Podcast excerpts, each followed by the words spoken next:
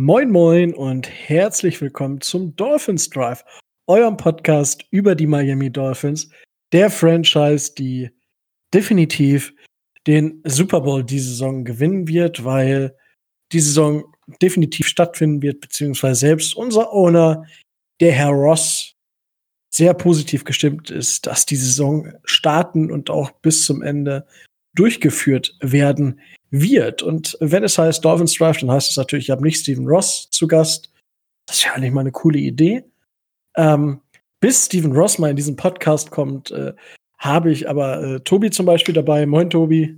Moin, ich habe ähnlich viel Geld. Ja, das, okay. Also ich sehe schon, ähm, der Dolphins Drive wird demnächst gesponsert von einem Graf, von Grafzahl. Ja. Das finde das find ich sehr gut.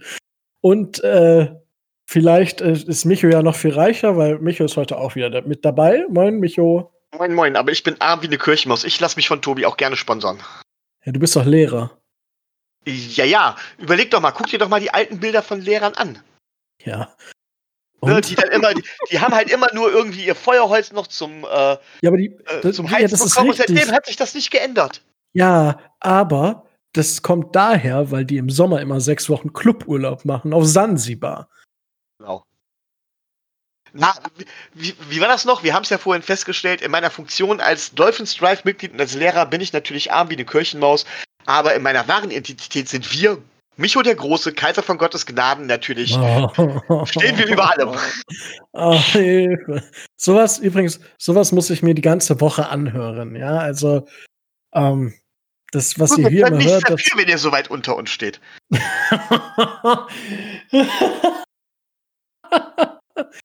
Uh, nicht, denket, denket dran, wir halten den Pluralis Majestat auch eine ganze Woche durch. Das haben wir schon bewiesen. Oh, ich, ja, wundervoll. Also äh, wir werden demnächst auch noch mal ähm, eine historische Ausgabe machen zu Zeichen Micho des Großen und das ist so eine Sonderausgabe dann. Und dem werden wir dann auch gerecht. Es führt halt wirklich zu diesen komischen Situationen, wie man das. Also ich habe es wirklich schon mal eine Woche lang durchgehalten. Ähm, aber das führt wirklich irgendwann zu diesen komischen Situationen, wie sie in dem Asterix, äh, in den Asterix-Heften sind, wo Julius Caesar sich ja immer mit er von sich in der dritten Person redet, also auch immer mit er. Und dann so, ja, dann machte er das. Wer er? Na er. Ah, er ist schon ein toller Kerl. Wer? Er. Ach, er. Super. ja, aber, aber tatsächlich, tatsächlich hat Gaius Julius Caesar ja immer von sich in der dritten Person ges geschrieben und gesprochen. Ja. Ähm, das ist ja nicht nur in den, das ist einfach nur richtig wiedergegeben in den Asterix-Comics. Also unglaublich. Wir haben noch nichts über die Dolphins gesagt, außer dass Stephen Ross relativ positiv ist. Aber ihr habt schon richtig was gelernt für Geschichte. Also ich denke, wir haben den Lehrauftrag für heute erfüllt. Oder Micho? Also. So, Tobi noch nicht. Ja, Tobi, äh, da kommen wir dann nämlich äh, zu, zu erstmal die News. Wir haben äh, vor 300 Tagen gefühlt, weil wir haben ja letzte Woche das Interview geführt mit Adrian, da haben wir keine News gemacht und davor ist ja ausgefallen, weil Tobi äh, wieder auf Cluburlaub war und Micho von Cluburlaub geträumt hat. Und wir haben Lance Turner, äh, Running Back, entlassen. Er wird uns sehr fehlen, weil ja, warum eigentlich, Micho? Ganz ehrlich, er sagt mir gar nichts. Deswegen wird er uns wahrscheinlich nicht fehlen. Wahrscheinlich, wahrscheinlich ist er irgendwo hingegangen und wird da jetzt äh, äh, wunders was abreißen und alle werden sich fragen, äh, warum haben wir diesen Namen vorher nicht gehört? Ähm, ich meine, er, scheint, er scheint schlechter gewesen zu sein als Charles Harris. Ja, ich Obwohl meine, er länger hab, durchgehalten hat. Ich habe ja, hab ja noch gesagt äh, in der Vorbesprechung, ich wusste nicht mal, welche Position er spielt. Also ich hatte irgendwas mit Back, aber vermutlich nicht Running Back. Aber Tobi, ich denke, du wirst uns genau sagen, dass das, der hätte, der wäre bestimmt der nächste. Äh, dass der Wunder. Weiß was, nicht gewesen. Ja, dass der weiß was Wunders irgendwie äh, da großartige Nummern aus dem Hut gezaubert hätte. Also sehen, sehen wir es mal ganz, äh, ganz nüchtern. Ähm, in unserem Running Back Room nur einer unter vielen. Von daher ähm, Nummer 6 oder Nummer 7 oder äh, sowas äh, wird uns überhaupt nicht fehlen. Ich hätte nicht im Ansatz damit gerechnet, äh, dass der überhaupt äh, irgendwie äh, es auch nur ein bisschen Practice Squad schafft. In seiner Karriere in Baltimore und bei uns ist er auf äh, grandiose 13 Snaps gekommen. Von daher, ähm, naja. Hat er auch einmal den Ball zum Laufen gekriegt? Äh, ja, fünf, äh, fünf Rushing Attempts für 10 Yards. Oh, das ist besser als Kane Belage. Das ist besser als äh, der nette Herr. Aber ähm, ja, den, den, den hatten wir ja ge gedraftet. Ähm, Lance Turner nur gesigned, kein Dead Money. Ob er nur da ist oder ob er weg ist, das äh, macht jetzt nicht so viel aus. Okay. Wie viele, ja, haben, aber dann haben wir doch eigentlich noch mehr Raster-Spots frei, die wir eigentlich noch besetzen könnten, oder? Wir haben noch äh, reichlich äh, Roster-Spots frei und gehe davon aus, wenn die Saison mal so langsam in die Gänge kommt, werden wir diese, ich glaube, drei sind es inzwischen, drei Spots, die wir noch zu vergeben haben, auch. Ähm, ja, das passt doch. Wir, wir, fahren jetzt einfach nach Miami oder fliegen nach Miami und äh, lassen uns von den Dolphins sein. Ja, Position ist ja egal, ne? Wir das könnten, ist klar, aber was macht ihr so lange?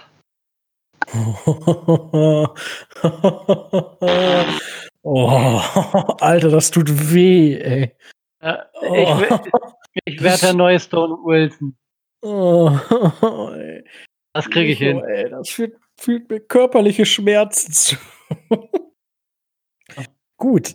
Äh, dann aber erstmal genug von unseren News und von dem, was, was so angestanden ist. Äh, wir haben aber auf jeden Fall vor Wochen schon, ich weiß nicht, ob wir inzwischen alle, ich glaube ja, ich weiß es nicht, äh, alle Nein. Rookies gesigned. Also wir haben Großteil der Rookies gesigned. Äh, Tobi, da weißt du vermutlich mehr, welche Rookies wir zu welchen Deals äh, gesigned haben und wieso das Ganze und gibt es eine grundsätzliche Regel bei Rookie Contracts? was für, weil es gibt ja auch manchmal, ich glaube zum Beispiel Nick Bosa war es, der letztes Jahr sehr, sehr spät erst seinen Rookie-Vertrag unterschrieben hat. Warum? Sind die nicht eigentlich schon vorgedruckt? Die müssen nur noch ihren, ihren Otto da drunter setzen und dann passt das? Oder was, was verhandeln die dann noch? Welchen Parkplatz sie kriegen? Oder lass uns, gib uns einen Einblick auf die wunderbare Welt der Rookie Contract. Ja, viele Fragen. Ich werde versuchen, möglichst viele Antworten zu geben. Also, erste Frage.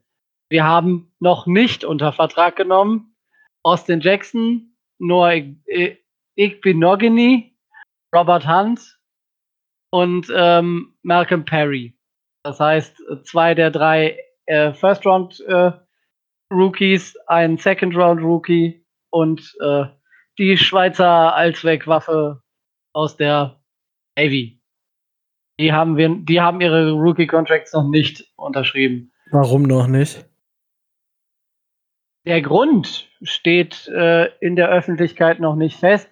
Wahrscheinlich, und da leite ich mal auf die zweite Frage über, geht es bei den Vertragsverhandlungen mit diesen Herren einzig und allein um ähm, die Tatsache, wie viel des Geldes an garantiert ist, in welchen, äh, in welchen Bonuszahlungen und durch welche Incentives aufgeschlüsselt ist und wie das Ganze dann letzten Endes funktioniert.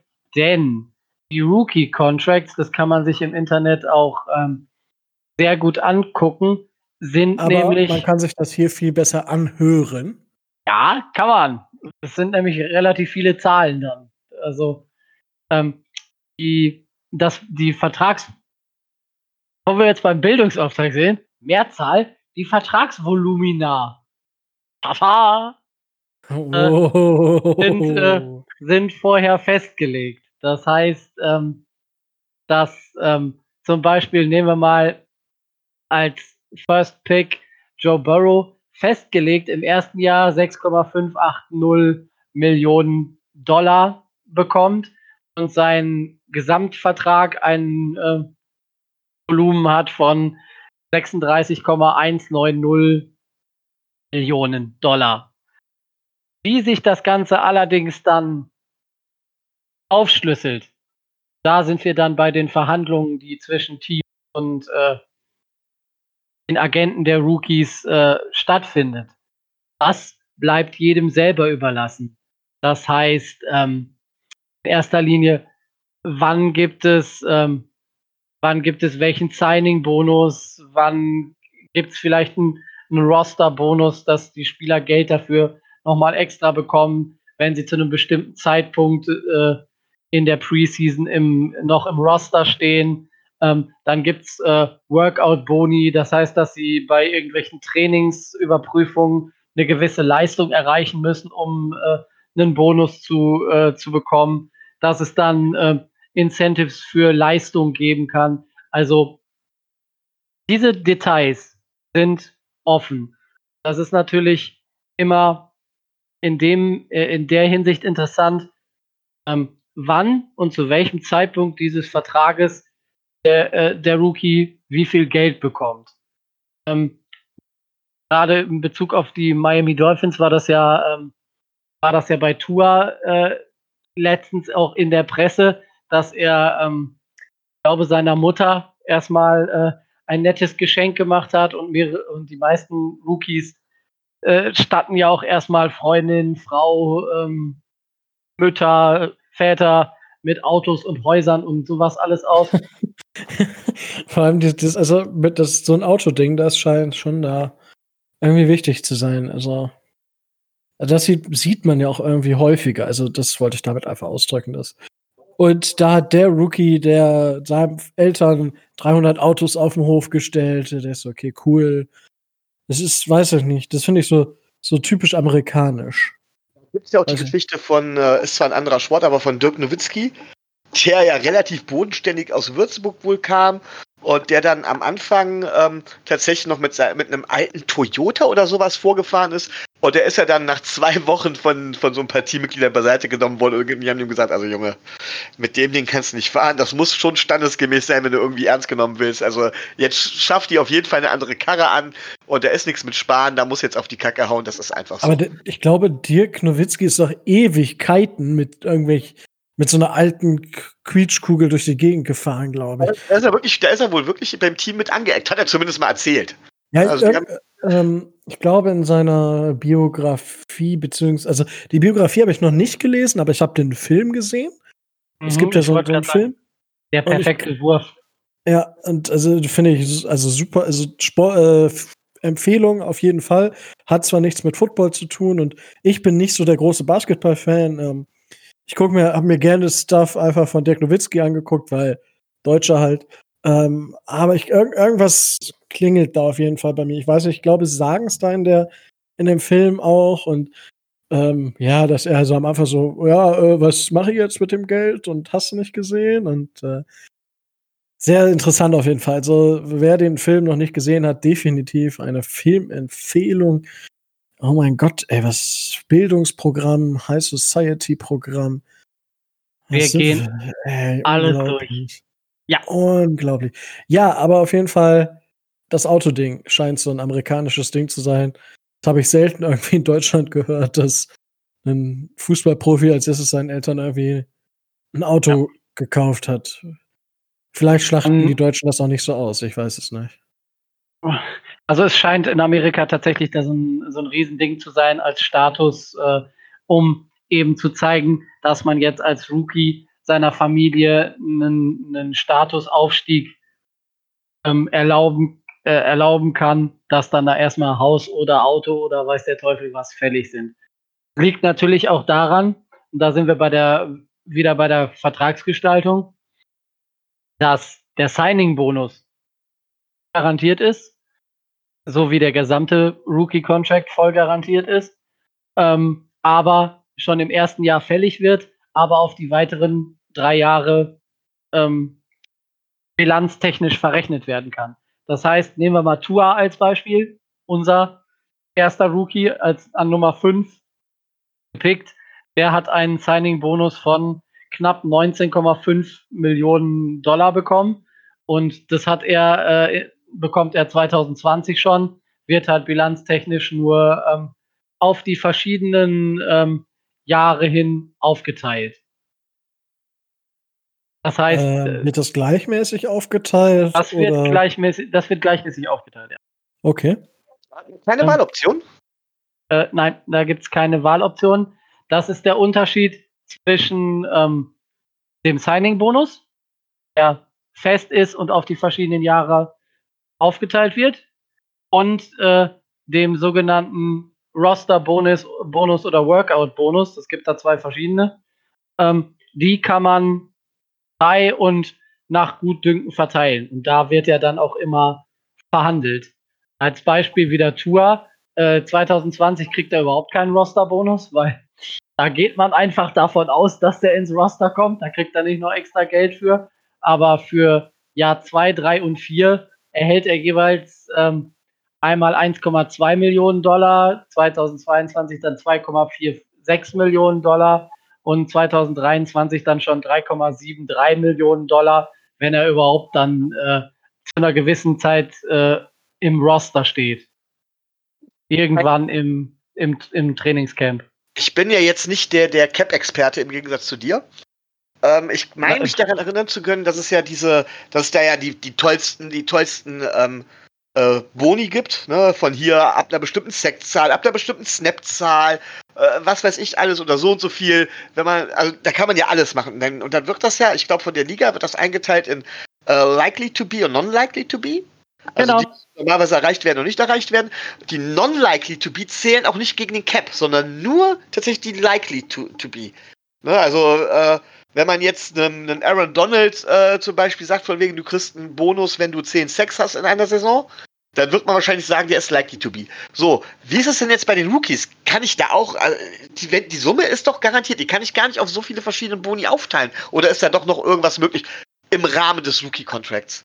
Äh, wo du jetzt gerade likely to be und non-likely to be ansprichst, das geht äh, bei Rookie-Contracts nicht, weil, äh, wie gesagt, die Summe ist voll garantiert. Es geht letztlich nur, also das heißt nur in Anführungszeichen darum, dass ähm, zum Beispiel der, ähm, die äh, verschiedenen Verteilungen im, in der Vertragsgestaltung so aussehen, ähm, ob der Rookie das Geld jetzt eher frontloaded bekommt oder eher äh, backloaded bekommt. Das ist so die Handlungsbasis. Die, Rookies möchten natürlich äh, gerne Verträge, wo sie das Geld sofort erhalten wo sie es dann in der Tasche haben. Ähm, bei den Vereinen sieht das manchmal etwas anders aus. Ähm, von daher ist da die Möglichkeit, was zu tun oder ist da die Möglichkeit äh, zu verhandeln schon noch äh, gegeben.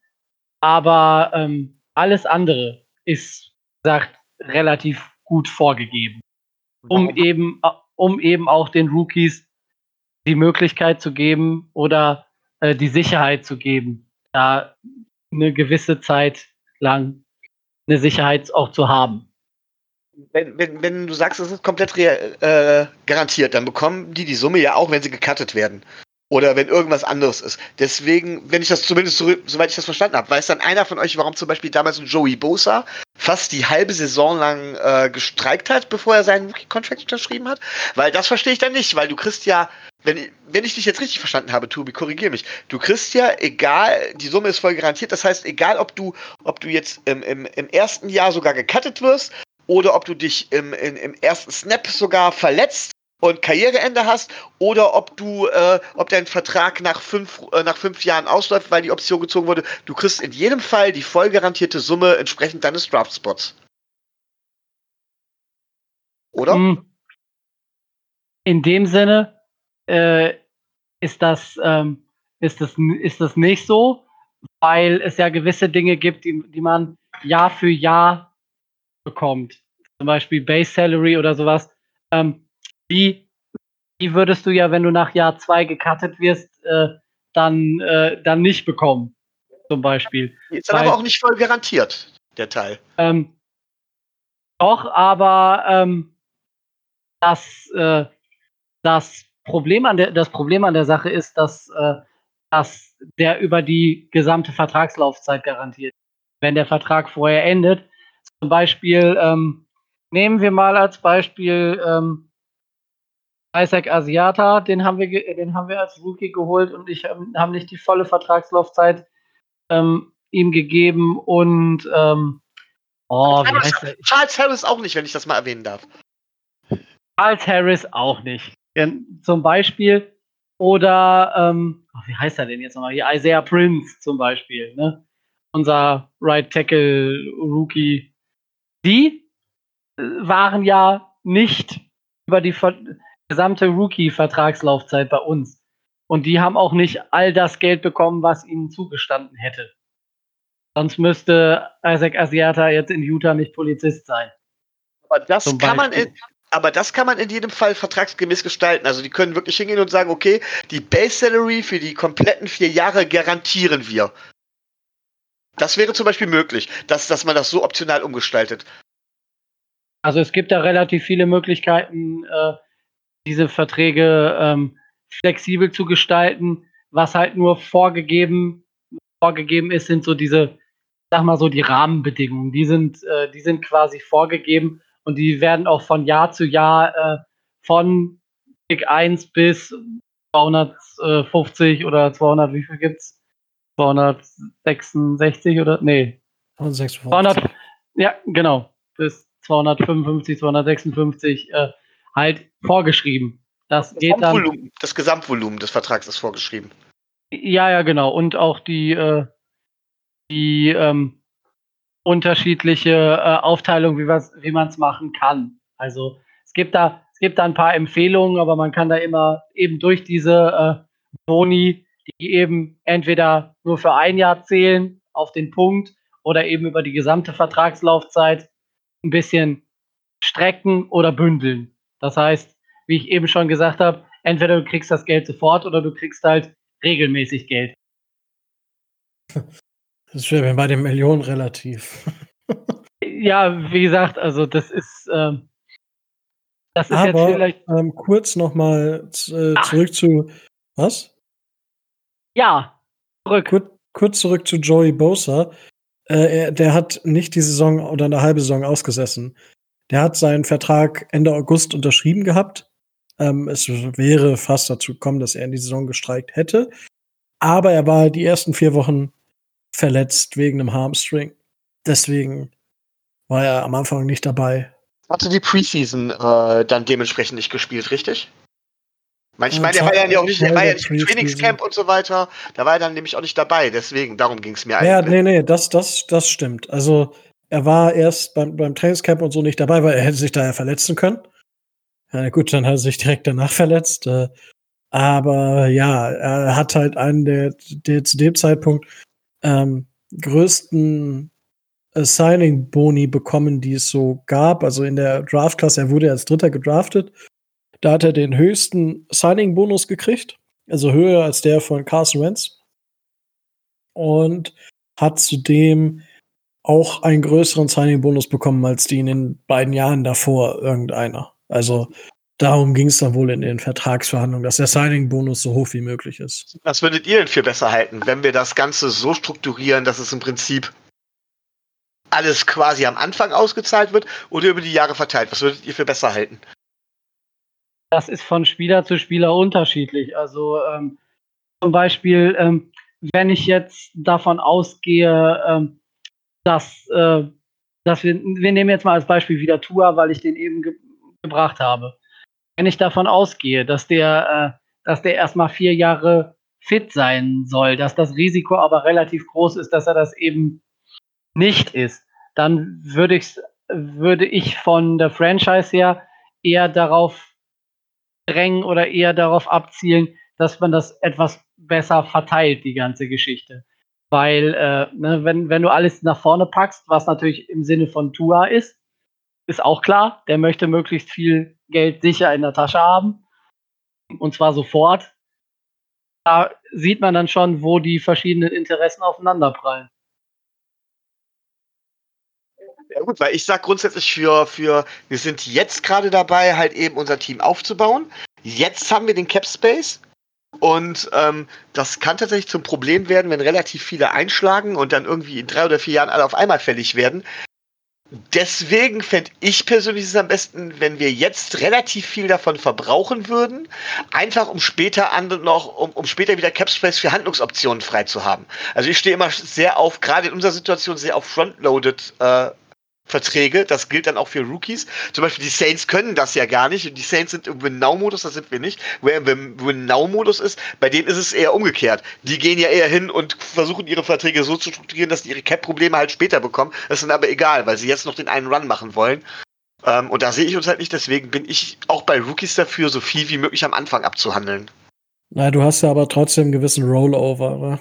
Von daher ist es relativ. Also, ähm, ich denke, ja. eine gesunde Mischung macht's. Also ich bin auch dafür, dass sie stärker frontloaded sind. Ah, also nicht gleichmäßig. Also bei Tour ist es vielleicht eine etwas andere Situation als bei einem normalen First Round Prospect, aber vollkommen richtig. Eine, eine gewisse, eine gewisse frontloaded Affinität, oder wie ich es jetzt ausdrücken möchte, ähm, finde ich, da ist, ist halt schon besser, weil es macht, gibt dir später mehr Handlungsspielraum ähm, in beide Richtungen. Also sowohl, wenn der Spieler halt einschlägt, hast du für ein, zwei Jahre einen günstigeren Spieler, den du dann immer noch sein kannst, wenn er bei dir bleiben will. Also, ja, wenn du für wenig Geld verlängern willst, wie bei den Patriots, kannst du es halt machen. Oder du gehst halt. Dafür kriegen, kriegst du dann halt aber halt im meisten, wenn der Spieler einschlägt, noch einen Third Round Compensation Pick oder Compensatory Pick im nächsten Draftjahr. Und Hast du gerade First Round gesagt? Third Round. Third Round, okay, ich habe First Round verstanden. Ich war gerade etwas irritiert. Das Sorry. auch geil. Ja, das wäre. Aber okay, ich, ich habe nicht gesagt. 100, 100 äh, Millionen im Jahr verdienen, dann kriegst du vielleicht einen First Round Compensatory Pick oder so. Äh, keine Sorge. Ähm, Sorry, da war ich einfach nur. Alles gut. Ähm, ich wiederhole mich ja gerne. Und das, also frontloaded ist schon besser. Und du kannst natürlich, was zum Beispiel bei Devonta Parker jetzt der Fall war, das ist, denke ich, ein gutes Beispiel. Das war eigentlich ein One-Year-Contract mit einer Second-Year-Option für, für die Franchise, weil wir kein Dead Cap gehabt, gehabt hätten dieses Jahr. Das heißt, wenn DVP letzte Saison irgendwie nur 300 Yards und zwei Touchdowns abgerissen hätte, hätten wir ihn einfach cutten können für, für Umme. So hatten wir ihn halt noch ein Jahr unter Vertrag und konnten frühzeitig und das ist das, was mir momentan super gut gefällt. Wir, er konnte, wir konnten frühzeitig in Vertragsverlängerungsgespräche gehen und haben einen, denke ich, einen super coolen Deal für beide Seiten gefunden. Bei Devante Parker jetzt. Und ich denke, das ist aber auch bei, bei grundsätzlich so. Also vielleicht bei Vince Beagle ist es uns jetzt nicht so gelungen, aber ich glaube, da ist einfach auch die Diskrepanz zu groß zwischen dem, was er will und was wir bereit sind zu zahlen. Und, aber ich, ich glaube, wir sind momentan auch vom Front Office mit Greer gut aufgestellt, was, äh, was, was das angeht. Also, dass wir halt nicht so wie unter Mike Tannenbaum, ja, der hat ja noch ein Jahr Vertrag, können wir mal nach im halben Jahr mal anfangen zu reden. Nein. Wir reden noch, wenn der anderthalb Jahre Vertrag hat, damit der, damit wir, wenn die Chance haben, noch was zu machen. Ja, dass wir entweder den Spieler traden oder eben unter guten Konditionen verlängern. Weil man gibt dem Spieler ja auch eine gewisse Sicherheit. Ja, es ist, äh, für einen Spieler im Contract hier zu sein, ist immer, mh, hm, ja, muss, also es gibt ja einige, die jetzt sagen, ja, da performen die nochmal über. Das ist im statistischen Mittel, das Contract hier. Also es ist kein Ausreißer nach oben. Da gibt es immer mal wieder Spieler, die natürlich einen Ausreißer nach oben haben, aber Genauso gibt es halt auch Spieler, die in normalen Vertragsjahren einen Ausreißer nach oben haben. Ja, also das so kurz zu meiner Meinung zum Thema Frontloaded oder wie ich den Vertrag gerne hätte im, im Durchschnitt. Also, ja, also ich bin ein Fan davon, dass man als Franchise natürlich viel Handlungsspielraum hat, weil einfach die Franchise steht über dem Spieler, auch wenn vielleicht der ein oder andere das bei Tour momentan anders sieht bei den Dolphins. Das äh, mag durchaus sein, ja. Aber Tobi, wie, also, wie ist denn jetzt der, der Vertrag von Tour? Du hast ja gesagt, den würdest du jetzt re relativ gleichmäßig aufbauen. Wie ist Tours Vertrag denn jetzt zum Beispiel im Vergleich zu dem vom Noah Igbenogany. Naja, in, in, in, erster, äh, in erster Linie äh, mal reden wir da von einem, äh, von einem auch ähm, finanziell relativ großen Unterschied. Ja, ähm, gut, aber also man kann es ja trotzdem das, ins Verhältnis ich will das, setzen. Ich will das nur mal, ich will das nur mal deutlich machen. Ne? Gut, just wir, do it. Ja, wir, wir reden hier Pick 5 von ähm, knapp 5,5 Millionen, die der offiziell pro Jahr verdient. Und Pick 30 ist gerade noch mal bei 2 Millionen. Also das ist schon ein himmelweiter Unterschied in ja, den. Müssen wir fast den Spendentopf aufmachen. Ja, der arme Junge kriegt einfach nicht genug Geld. So sieht das aus. so sieht das aus. Und oh, oh. Äh, ne, bei, in, bei Noah Igbenogany könnte ich mir könnte ich mir auch vorstellen, dass äh, dass da der Agent, der da für ihn zuständig ist, versucht eben die den Vertrag möglichst ähm, möglichst früh, möglichst lukrativ zu machen für seinen Klienten dass die Dolphins aber versuchen, das eben ein bisschen stärker zu verteilen, um zu sehen, kann, kann der sich entwickeln, kann der eine Verstärkung sein, um ihn dann vielleicht, äh, wenn es dann doch nicht so ist, nach drei Jahren wieder ähm, abstoßen zu können. Und ah. da prallen halt die Interessen ein bisschen aufeinander. Und ich denke, das wird bei, äh, bei Austin Jackson auch ähnlich sein. Aber ähm, was jetzt genau der Grund ist, weswegen ähm, da die Contracts noch nicht unterschrieben sind, kann ich nicht sagen. Was ich allerdings. Da darfst, darfst du nicht sagen. Äh, ja, ich als, äh, ne, ich als milliardenschwerer äh, ne, Kumpel von Steven Ross darf das nicht sagen. Äh, nee, aber mal, äh, was ich gelesen habe, ist, dass Robert Hunt, Austin Jackson, äh, Michael Dieter und ich glaube noch irgendeiner bei, bei einem O-Line-Guru in Florida gleichzeitig trainieren. Das heißt, die halten sich also fit zusammen und die gehen also schwer davon aus, dass sie bei den Dolphins irgendwann zeigen und man kann, man muss jetzt keine Panik haben, weil die äh, Ende Mai ihre Contracts Ich würde denen auch ins Gesicht treten, wenn die sich nicht fit halten würden. Naja, aber ähm, nix aber. Bei Tom Brady wird eine Riesennummer draus gemacht. Tom Brady hat erstmal in seinem Golfduell verloren. Bam, ja. hat er. Boah, also ich könnte mir, also ich könnte mir den ganzen Tag anhören, wie äh, Peyton Manning äh, Tom Brady trollt. Das könnte ich mir den ganzen Tag anhören. Das Herrlich er, war das. Witzig, hat er relativ stark gemacht.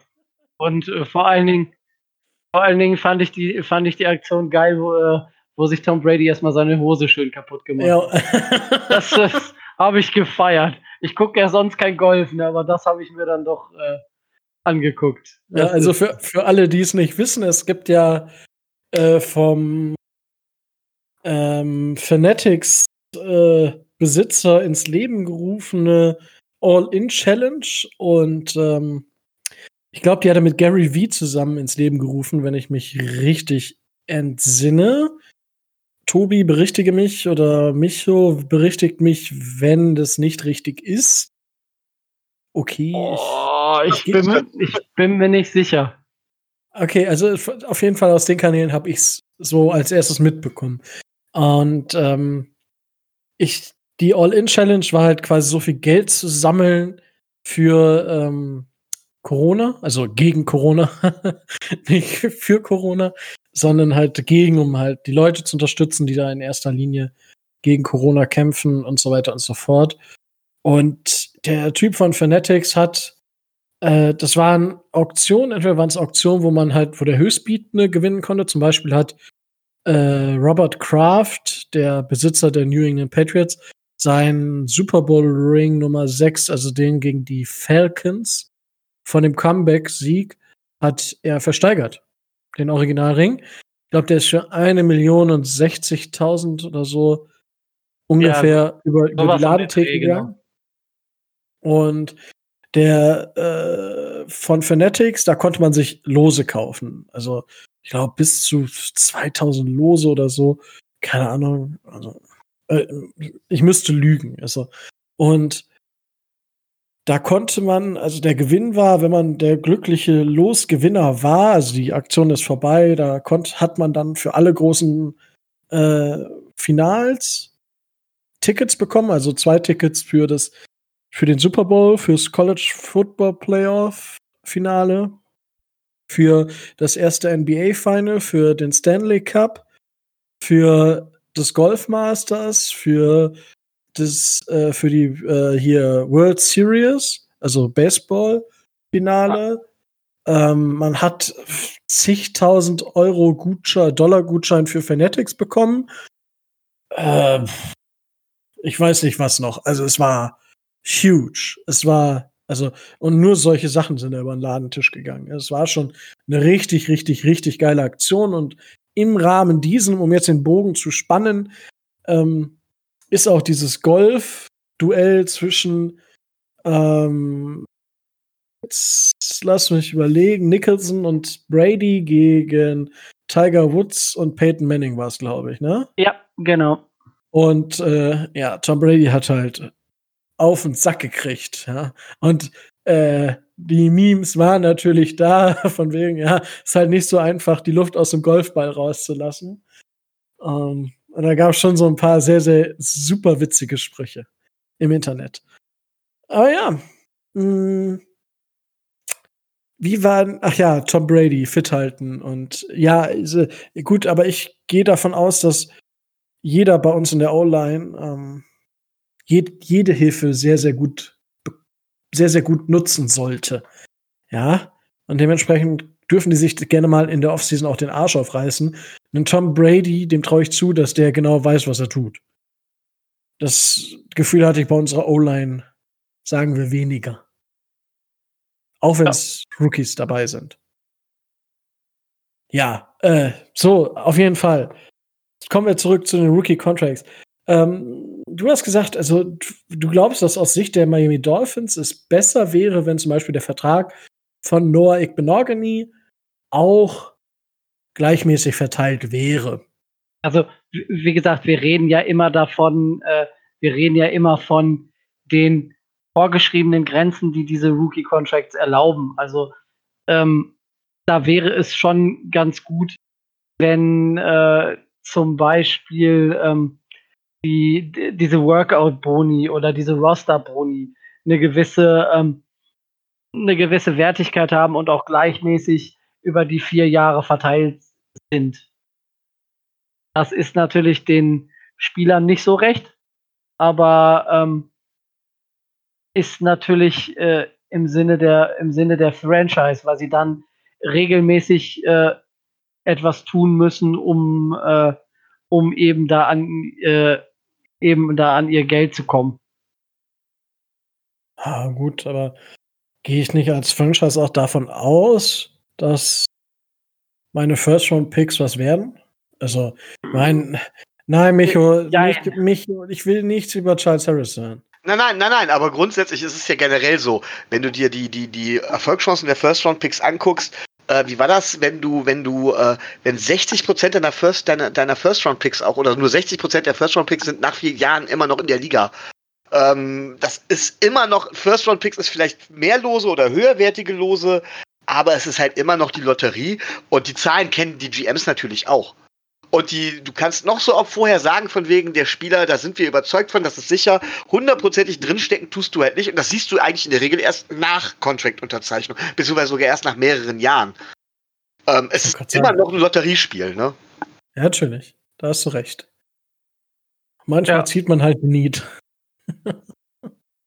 aber ja, ähm, ja, gut. Äh, aber also, wie haben sich die Dolphins denn jetzt genauer aufgestellt? Also, haben wir eine gleichmäßige Verteilung über die Jahre hinbekommen oder wie würdest du jetzt in die Verträge von Tour und Noah ähm, bewerten? Ich bin, also, kann ich ja noch, äh, kann, kann man ja noch nicht bewerten. Da sind die Zahlen ja noch nicht da. Ah, okay.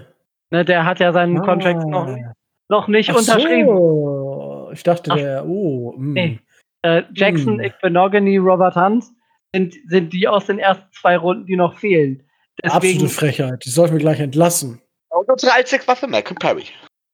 Ja, das wusste ich sogar. Ja, ja. ja. Ja, ja, aber da reden wir über. Ich bin äh, ganz ehrlich, aber auf den bin ich irgendwie total gespannt. Das bin, deswegen habe ich den die ganze Zeit irgendwie am Schluss, weil ich bin echt gespannt, was man mit diesem Spieler macht. Was man ich mit denke, dem man lässt den Football spielen. Ja. Ich äh, wenn man ihn nicht vorher cuttet, könnte das sein. Bin mal gespannt, welche Position der spielen soll. Quarterback. Ja, Quarterback, Running Back, Wide Receiver wahrscheinlich. Ja, weiß ich nicht. Ähm, ich höre, also ich höre ab und zu so, ich habe keinen festen amerikanischen Podcast für die Dolphins. Ich höre so immer so querbeet, wo, wonach ich gerade Bock drauf habe.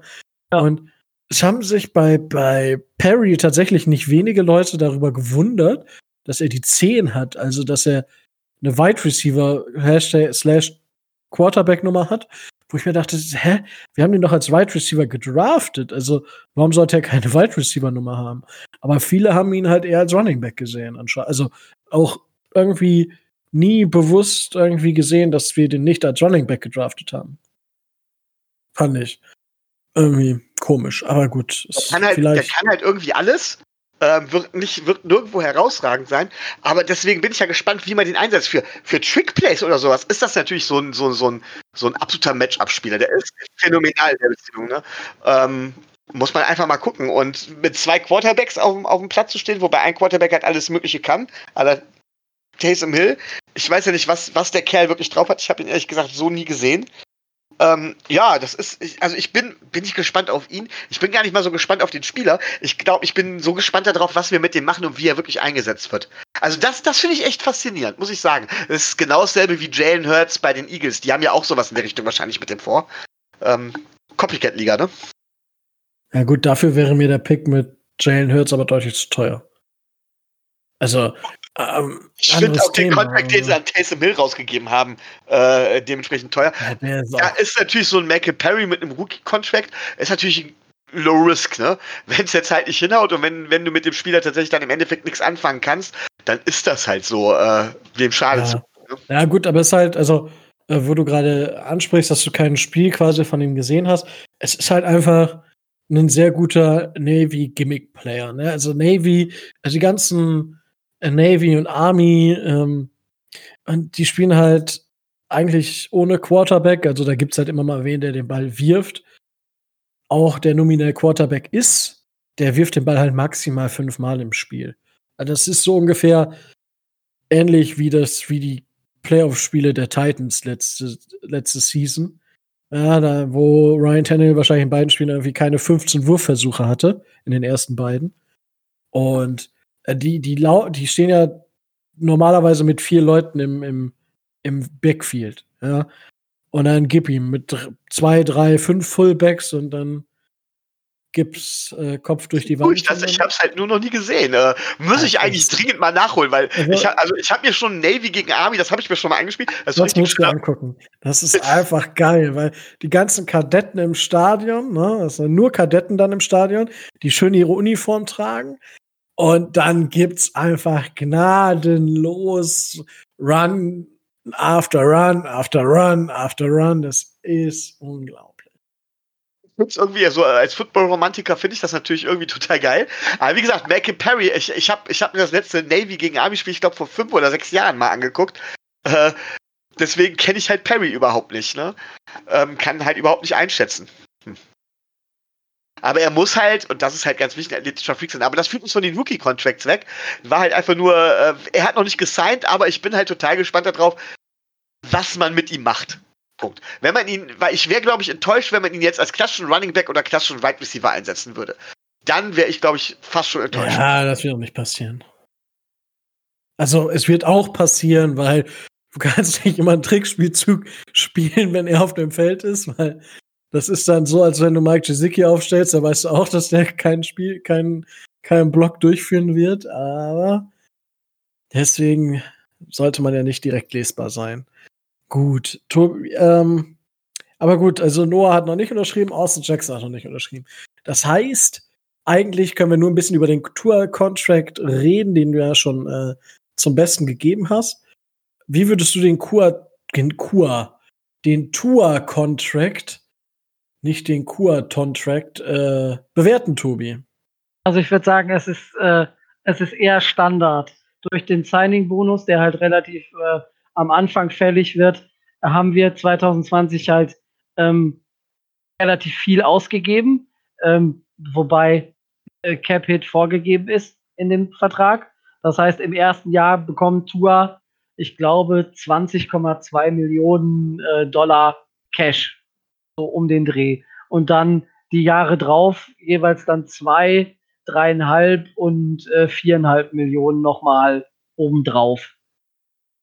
Das heißt, äh, es ist relativ, ähm, relativ frontloaded und ähm, wir müssen dann hinterher halt äh, nicht mehr so viel Bargeld oder so viel Geld an ihn tatsächlich abgeben. Das kann man jetzt als, äh, als Vorteil für ihn sehen, dass er halt relativ viel sicher hat.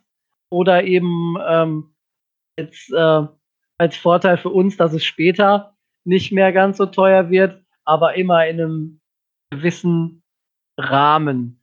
Ich habe ähm, mir zum Vergleich ähm, mal den Contract von äh, Danny Dimes rausgesucht. Ähm, Daniel Jones, Quarterback Giants, letztes Jahr an äh, sechs gedraftet. Bei dem ist das so ähnlich, aber da sind ähm, da sind die Zahlen ähm, etwas anders. Da kann man, wenn man sich das vergleichen will, einfach mal äh, einfach mal sehen, was das dann letzten Endes ausmacht. Also diese ganzen Contract Negotiations sind, äh, sind eine Zahlen hin und her Schieberei im Sinne auf den, auf das Gesamtvolumen bezogen von einer nicht so großen Bedeutung. Natürlich geht es da immer noch um Hunderttausende mehr oder weniger, aber ähm, im Endeffekt ist die Frage letzten Endes einfach nur äh, einfach nur da, wie viel, äh, wie viel ist jetzt Signing-Bonus, wie viel ist anderer Bonus und was kann ich in welcher Art und Weise wo äh, und wie vom Spieler äh, abhängig machen oder unabhängig machen. Wie kann ich da die Sachen hin und her schieben? Was ist jetzt, äh, was sind Dinge, die ich sofort bekomme? und was sind Dinge, auf die ich vielleicht noch ein bisschen länger warten müsste als, äh, als Spieler. Aber im Grunde genommen haben die Rookies alle eine relative Sicherheit, ähm, dass sie zumindest äh, in einem gewissen Rahmen eine Sicherheit haben. Ähm, zum Beispiel ähm, Byron Jones, unser Cornerback, hat zum Beispiel unter anderem auch Tua sowohl auf äh, auf Twitter als auch in, einem, in, einem, in einer persönlichen Rund, Rundmail ähm, Handlungsanweisungen gegeben, wie die Leute mit ihrem Geld umzugehen haben und wie sie sich zu verhalten haben sollen, damit nach diesen vier Jahren nicht das Geld weg ist, sondern dass sie es auch gleichmäßig verteilen. Ja, so soll es sein, oder? Also ich meine, ja. eigentlich äh, muss da keiner mehr am Hungertuch nagen. Ähm, eigentlich. Eigentlich schon, aber das hat man schon bei Bundesliga-Millionären gesehen, die, äh, naja, sich halt nicht so clever angestellt haben und das Geld mit vollen Händen aus dem Fenster schmeißen. Was? Soll es ja geben. Halte für ein Gerücht. Naja. Von wem redest du da? Soll ich, soll ich direkte Beispiele nehmen? Das mache ja. ich besser. Das mache ich besser nicht, wer dann hinterher zum äh, zum jetzt Arbeitsamt komm. geht oder mittellos ist oder was weiß jetzt ich. Jetzt raus, oder doch, komm. In jetzt. irgendwelchen RTL-Formaten äh, sich in australischen Dickichten durch die Meinst Gegend. den weißen Brasilianer. Ja, unter anderem den. Ansgar Brinkmann, ey. Ob, Lebende Legende. Ja, obwohl der privat nett ist. Ich, du, ich, das ist ein feiner Kerl. Also mit dem kannst du richtig gut einen ja, hinter, hinter ja, die Wand gucken, kannst sag ich mal. Kannst du, kannst du. Aber wir hatten den, der war, äh, war das bei der U, nee, ich glaube bei irgendeinem, also ich komme ja aus Kalkriese, also für die Leute, die es kennen, äh, bei Osnabrück und äh, Brinkmann ist ja lebende Legende in Osnabrück. Und äh, ja, auf jeden Fall äh, haben wir öfter mal Sportwerbewoche, die Traditionself oder halt auch mal den richtigen VfL zu Gast und wir hatten da mal die Traditionself, war das eine Jahr. Und, äh, oder war es sogar die Uwe Seeler Gedächtniself, wo er mitspielen durfte. Es war auf jeden Fall super witzig. Und er lässt sich halt auswechseln und steht hinten, hatten wir extra noch für, für die Zuschauer, weil viele Zuschauer natürlich erwartet waren, waren auch viele da. Hatten wir auf beiden Seiten des Platzes eine, eine Biertheke stehen, also ein Bierwagen halt. Und ja, Ansgar Brinkmann wird äh, ausgewechselt, beziehungsweise klärt den Ball noch. Der Ball geht, er steht dann an der Bande, wird ausgewechselt, steigt über die Bande und das erste, was er macht, nimmt sich einen Pilz schön auf Ex und weckt das Ding. Alles klar. Der hat jetzt wirklich Pause. Also, wie richtig witziger Typ. Also, ah, mit dem kann er sich gut unterhalten, doch. Also, also, der ist auch überall irgendwo im, in Ostwestfalen, findet man ihn. Also, es ist so eine der Dinge, eine der Personen, die man, wenn man in Ostwestfalen gelebt hat, auf jeden Fall getroffen hat.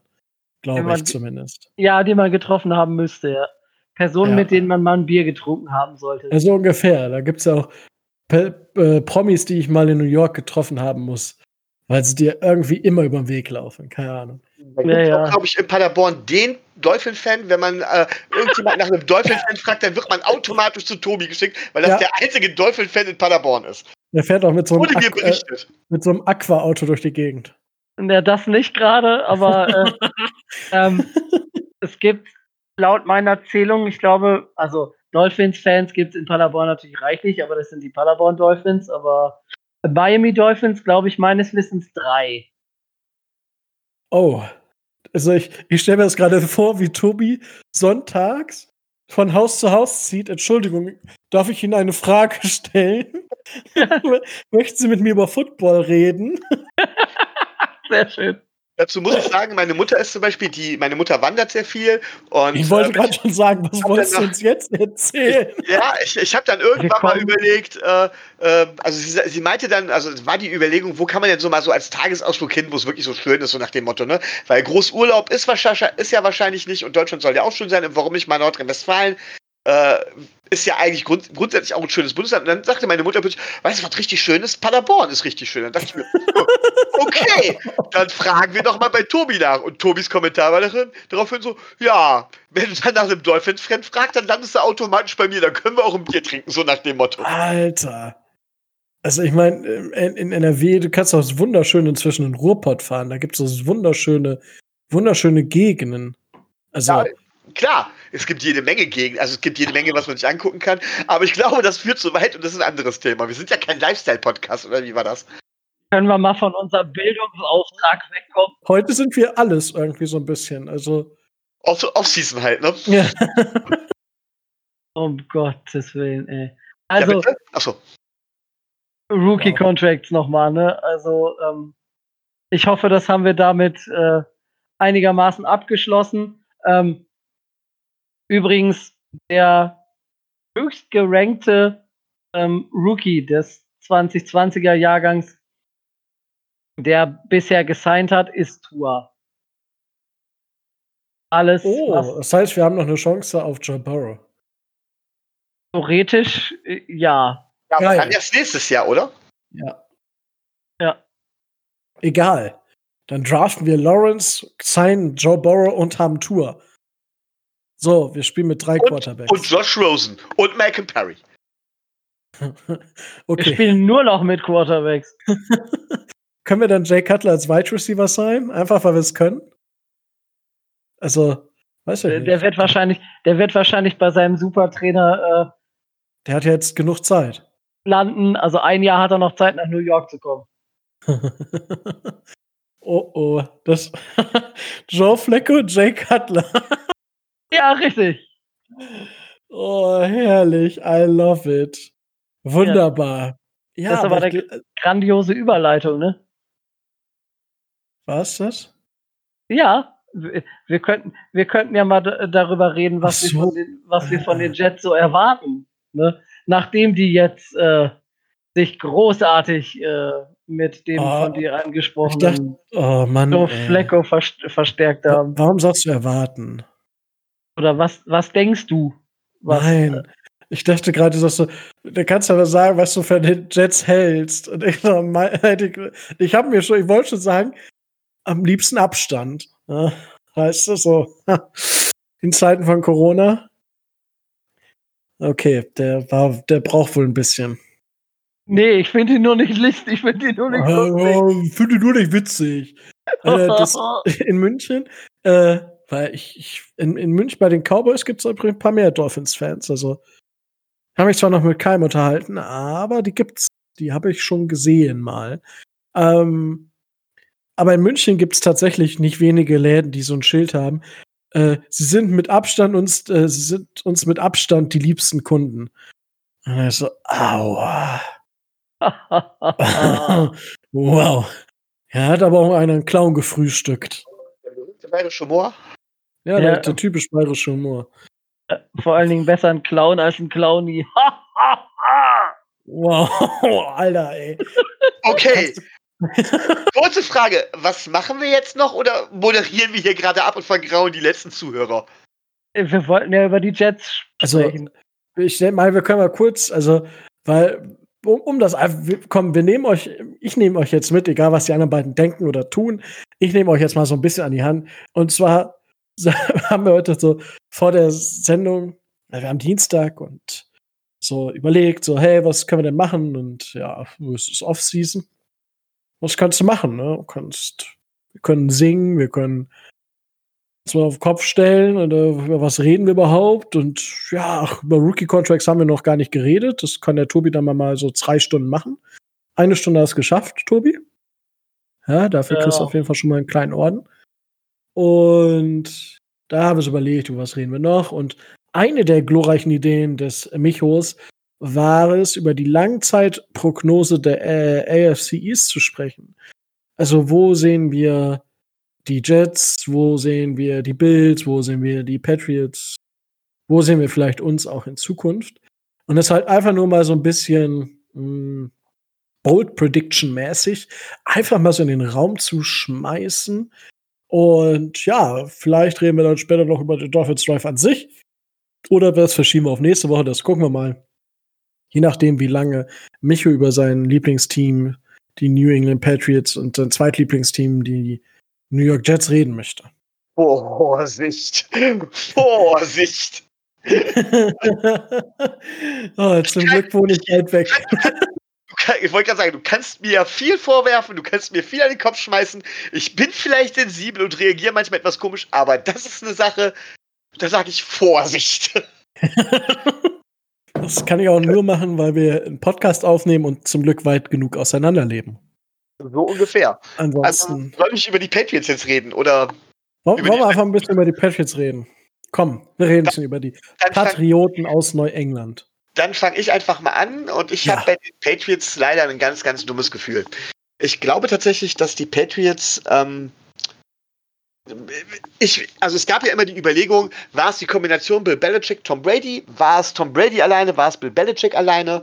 Äh, ich glaube zu einem gewissen Maße, dass es schon die Kombination für diese, doch muss man ja sagen, wirklich, wirklich in Dynasty wartet sich die Kombination Bill Belichick und Tom Brady, wirklich die Kombination, aber mit einem höheren Anteil in meinen Augen von Bill, für, für Bill Belichick. Und man sollte diesen Kerl niemals unterschätzen. Ähm, er ist ja auch Game, er ist ja auch, auch, auch mit ähm, äh, Manager. Ähm, Jetzt, jetzt fallen mir gerade, warum sage ich Game Manager? Jetzt fallen mir gerade die, die, die, die Fachbegriffe schon nicht mehr ein. Egal, ihr General wisst was. Manager. General Manager, Dankeschön. Ähm, aber er macht es halt deutlich anders als, äh, als sein alter, äh, als der alte Coaching-Tree-Kumpane von ihm als Bill O'Brien. Äh, Bill Belichick macht das nämlich schon seit ganz Jahren hervorragend. Neben einem hervorragenden Roster-Management ist Bill Belichick tatsächlich in der Lage, sein System immer jederzeit umzustellen. Und es wird immer behauptet, dass Tom Brady, Tom Brady wollte ja gehen, Tom Brady wollte ja eine neue Herausforderung und so weiter und so fort. Ich glaube, dass Bill Belichick tatsächlich, er wollte ja damals schon eher Jimmy, Jimmy G installieren als, äh, als Nachfolger von Tom Brady, dass Bill Belichick gesagt hat, nee, sorry, ist nicht mehr. Und ich glaube, dass Bill Belichick einfach erstmal einen Plan gehabt hat. So, und das bedeutet, dass äh, der Weggang gar nicht so gravierend ist. Ich glaube nicht, dass sie in der kommenden Saison wirklich wahnsinnig viel reißen. Sie werden wahrscheinlich in die Playoffs kommen aufgrund der großen Defense und weil es ja mehr Playoff-Plätze gibt. Das werden sie vielleicht sogar schaffen. Aber entweder ist Stidham der Plan oder sie haben was ganz, ganz, ganz Genaues im Auge. Ich glaube, dass Bill Belichick da nicht blau dran gegangen ist. Das heißt, übernächstes Jahr gibt es nochmal einen richtigen Super Bowl-Run der Patriots. Ob das funktioniert, wird man sehen. Ne, da gehört ja immer auch noch ein bisschen Glück dazu. Und ich glaube, wenn das soweit ist, dann wird Bill Belichick sagen, weil ich glaube nicht, dass Tom Brady einen Super, Bowl, äh, Super Bowl Run starten wird mit den, mit den, äh, mit den Bucks. Dann wird, dann wird Bill Belichick sagen, so, ich hab's euch allen gezeigt, Leute. Wisst ihr was? Tschö. Und das wird in meinen Augen dann tatsächlich das Ende der Dynasty sein. Dann werden die Patriots auseinanderbrechen. Ähm, wenn der große Guru ist, der die äh, weg ist, der die einzelnen, der die einzelnen Elemente der Patriots wirklich zusammengehalten hat, wenn der weg ist, werden sie auch nicht mehr gut spielen. Äh, das wird, glaube ich, tatsächlich auch Jahre dauern, weil jeder versucht irgendwo auf der Basis von Bill Belichick aufzubauen. Und wenn ich dann halt dementsprechend so weit in die Zukunft gucke, sehe ich tatsächlich die Patriots in zehn Jahren als, als Schlusslicht der AFC East. So, das ist soweit mein Plädoyer. Wow. Tobi. Ja, also ich sehe sie nicht erst in zehn Jahren da, sondern äh, schon wesentlich eher. Ähm, was Statham jetzt tatsächlich kann oder nicht kann, weiß ja keiner. Aber ähm, sie haben immer noch Brian Hoyer, von dem man relativ genau weiß, was der kann oder was der nicht kann.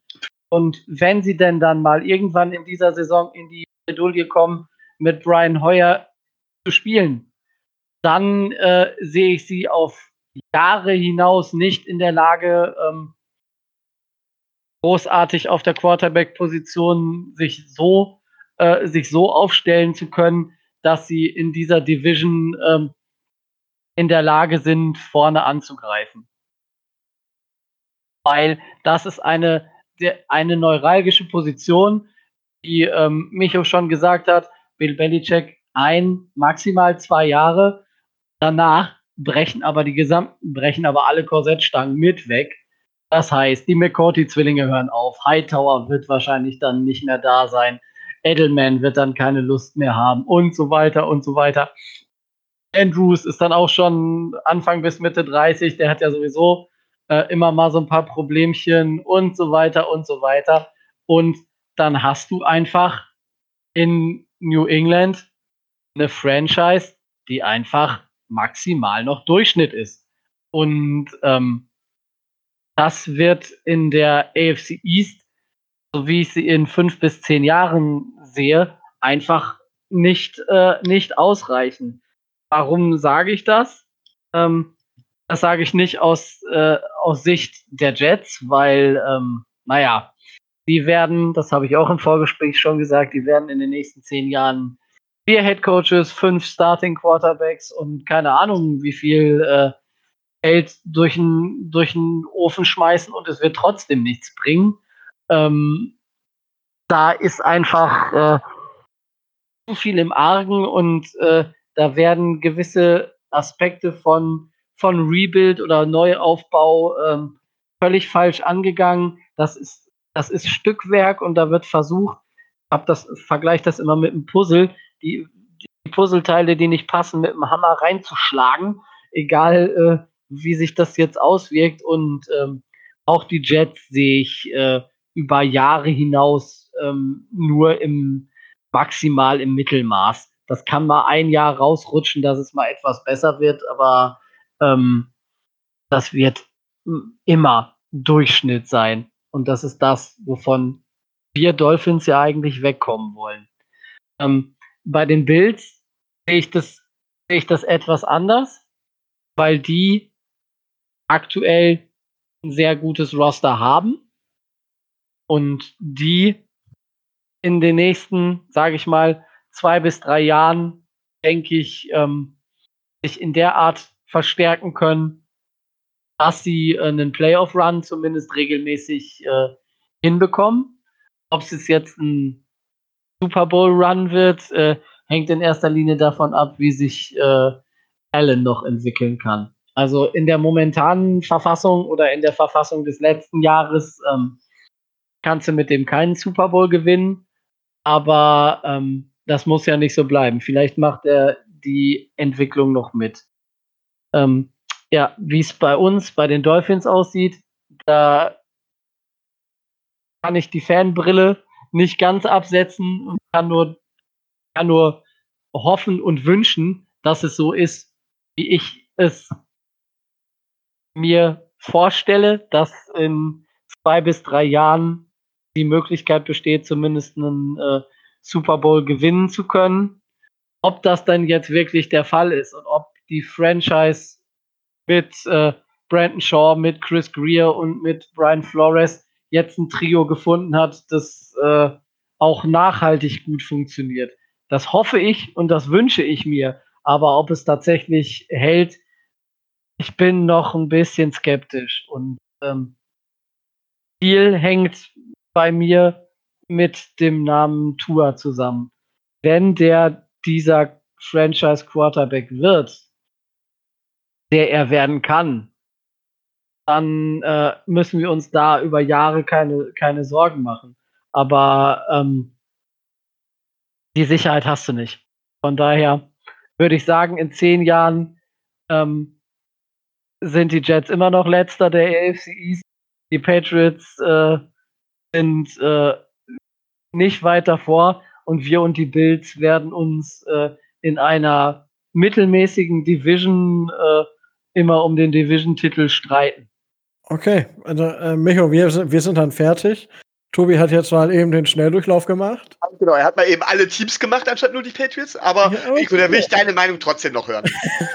zu, zu welchen Teams denn jetzt? Ich hätte gern von dir auch alle vier Teams. Okay, also ich. Dann mache ich dann den Abschluss mit den fehlenden drei Teams bei mir. Na, komm, komm, wir können das ruhig so abwechselnd machen, dann sieht das okay. noch halbwegs geplant aus, ja.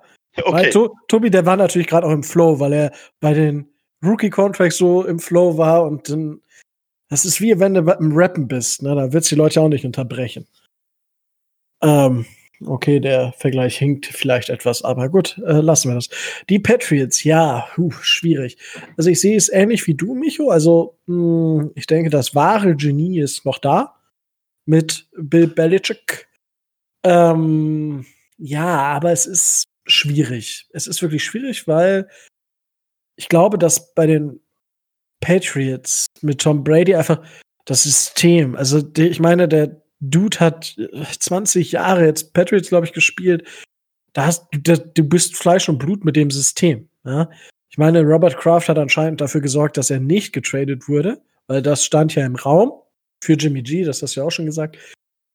Wäre vermutlich für die Dynasty New England Patriots so etwas gewesen wie damals für die Dynasty der Packers. Ja, nur dass wahrscheinlich Bill mit Jimmy G nochmal irgendwie fünf Super Bowls gewonnen hätte oder so. Also wahrscheinlich wäre das ähnlich erfolgreich gewesen. Jetzt stehen wir vor einer anderen Situation. Er hat halt keinen Quarterback, den er schon zwei oder drei Jahre in das System einarbeiten konnte. Man hat Jared Stidham.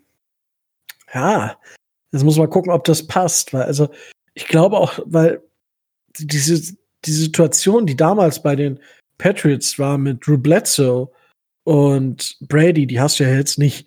Du hast jetzt keinen First Overall Pick, wie sie die Patriots ihn hatten mit, äh, mit Bledsoe eben. Und Bledsoe ist ja ein ganz anderes Kaliber gewesen. Äh. Der war ja auch einfach ein richtig, was war ein guter Quarterback, Punkt. Und ja, Tom, Tom Brady hat dann einfach übernommen und konnte es halt hinter hinter Drew Bledsoe leeren. Das ist halt auch nicht zu verachten. Ne? Und das hat Jared Stidham jetzt ein Jahr hinter Tom Brady gehabt. Jetzt ist die Frage, ob Jared Stidham so weit ist, wie Brady dann war. Wobei Brady ja auch erst im, irgendwann im zweiten Jahr ähm, reinkam, wenn ich mich richtig erinnere. So, das kann natürlich jetzt noch mal richtig erfolgreich werden. Ich glaube aber auch nicht, dass, dass Bill noch mal mit zehn, über zehn Jahre Coach. Das kann ich mir nicht vorstellen. Und ich kann mir vorstellen, dass er noch so zwei, drei Jahre macht. Und ich glaube, so lange spielen die Patriots auch noch eine gute Rolle. Nur danach, und das ist das Problem. Ich meine, man hat immer wieder auch Defense-Koordinator von ihm in der Liga gesehen. Und Matt Patricia ist jetzt das nächste Beispiel, wo es jetzt so, wo es jetzt schon do die ist. Ich meine, wir können in einem Jahr hier, hier sitzen und sagen, oh, mit Brian Flores, das ist jetzt auch schon do die, wenn die Saison komplett in die Hose geht. Ja, also hoffen wir alle nicht, aber kann natürlich passieren. Und dann brauchst du aber einen neuen Head Coach à la Bill Belichick und du brauchst so einen gener generell nochmal einen guten General Manager. Hm. So, du hast halt zwei Baustellen und deswegen sehe ich die Patriots auf einer Stufe mit den Jets in den nächsten, also jetzt in den nächsten zwei Jahren nicht, aber darüber hinaus so bis in die nächsten zehn Jahre. Bei den Jets kommt es halt einfach viel darauf an, wen sie nach Adam Gase als Head Coach bekommen und als General Manager und weil ich glaube nicht, dass sie mit Sam Darnold noch glücklich werden. Also, weil sie auch einfach den Head Coach haben und da kannst du mir erzählen, was du willst. Wenn Sam Darnold jetzt nächste Saison nicht klickt, dann egal. Adam, Adam Gaze, wenn der auch nicht klickt, dann sind beide eigentlich verbrannt. Und dann wird Gaze irgendwo wieder Quarterback-Coach oder so und Sam Darnold wird Backup. Für was weiß ich wen. Und es ist die Frage, wer dann da Head Coach wird. Das kann sich natürlich genau einfach schnell ändern. Das kann, kann, aber ich, ich weiß nicht. Ich, ich sehe es bei den, bei den Jets nicht. Ja, es ist, keine Ahnung, wie beim Fußball mit Schalke. Ja? Also tut mir leid für die Jungs von der Ranking Germany, aber sorry, es ist, irgendwie ähnlich wie bei uns auch. Also ich habe jetzt das Gefühl, dass wir wirklich einen guten Headcoach haben. Nach einem Jahr habe ich das Gefühl, ich meine, ich fahre den Hype-Train ja sowieso, aber es ist, es, die, die, die Schalke haben auch, den kommt nach zwei Jahren oder spätestens nach zwei Jahren wieder ein neuer Trainer und geil, geil, das geht geil los und ja, am Ende, weißt du, jetzt ist es wie jetzt, kriegen nur auf den Sack und so ist es bei den Jets doch auch. Ja, machen wir uns nichts vor. Deswegen, so, das ist, ich glaube halt auch, das, was Tobi schon gesagt hat, dass bei den Jets schon noch ein paar Quarterbacks vermutlich und ein paar Headcoaches durchgehen, bevor die wieder erfolgreich werden. Micho, was glaubst du denn von den Jets? Da stimme ich euch tatsächlich insofern überein, als dass ich sage, die kommende Saison wird darüber entscheiden, wie die Jets als Franchise für die nächste Dekade aufgestellt sein werden. Das hängt zum einen ab von Sam Darnold, von dem ich als Quarterback grundsätzlich viel halte. Der hat die Anlagen, der hat das Potenzial. Er hat mit Adam Gase in seiner Situation nicht den richtigen Coach, das muss man sagen. Ähm, ich habe es ja schon mal erklärt, ich bin jetzt nicht der große Adam Gase-Fan an und für sich. Ich halte ihn ähm, nicht für den schlechtesten Coach. Ich glaube, dass er durchaus als Koordinator vor allen Dingen was drauf hat. Als Head Coach hat er klare menschliche Schwächen und er hat auch einige andere Probleme. Und ich glaube auch nicht, dass er bei der Gang Green Germany auf Dauer glücklich wird. Jetzt haben sie Joe Flecko geholt, ähm, was auch vernünftig war, weil Sam Darnold immer wieder mit irgendwelchen Verletzungsproblemen zu kämpfen hatte. Aber Joe Flecko ist halt ganz klar, der hat sich nie als Mentor gefallen für irgendwelche Rookie-Quarterbacks. So, es hängt also alles im Grunde genommen von der Entwicklung von Sam Darnold ab, beziehungsweise wird Adam Gase Sam Darnold verbrennen oder nicht. Aber da, da muss also äh, das verstehe ich nicht. Du holst als Backup Joe Flacco, obwohl Cam Newton noch da ist? Ja, also da gibt Cam Newton, da weiß man, das ist halt auch diese Corona-Geschichte, da weiß man auch nicht wirklich, was man gesundheitlich hat. Und zum anderen ist ähm, Joe Flacco, glaube ich, einfacher als Backup zu halten hinter einem, hinter einem, hinter einem jungen Quarterback als ein Cam Newton. Das ist eine Unruhe, die du nicht haben willst. Und auch einen Cam Newton willst du wahrscheinlich nicht als Franchise-Quarterback mehr für die nächsten fünf, sechs, sieben Jahre installieren. So, die Jets hatten ah, jetzt. Gut, das ist ein Argument. Die Jets hatten jetzt einen relativ guten Draft. Es gibt jetzt die Waffen für Sam Darnold. Sam Darnold muss den nächsten Schritt machen. Oder er muss zumindest zeigen, oder er darf zumindest nicht zu sehr verbrannt werden. Ähm, nehmen wir mal an, von wegen äh, Adam Gaze, was ja nicht unrealistisch ist, verbrennt Sam Darnold. Dann wird es eine mittelmäßige Saison. Ähm, dann muss, müssen die Jets, dann hängt es davon abhängen, äh, werden die Jets sich noch mal noch eine Saison mit, mit, mit Adam Gaze geben oder nicht? Oder werden sie einen Neuaufbau wagen? Ähm, da werden sie wahrscheinlich noch mal zwei, drei Jahre verlieren. Und da hängen sie dann deutlich hinter, hinten dran.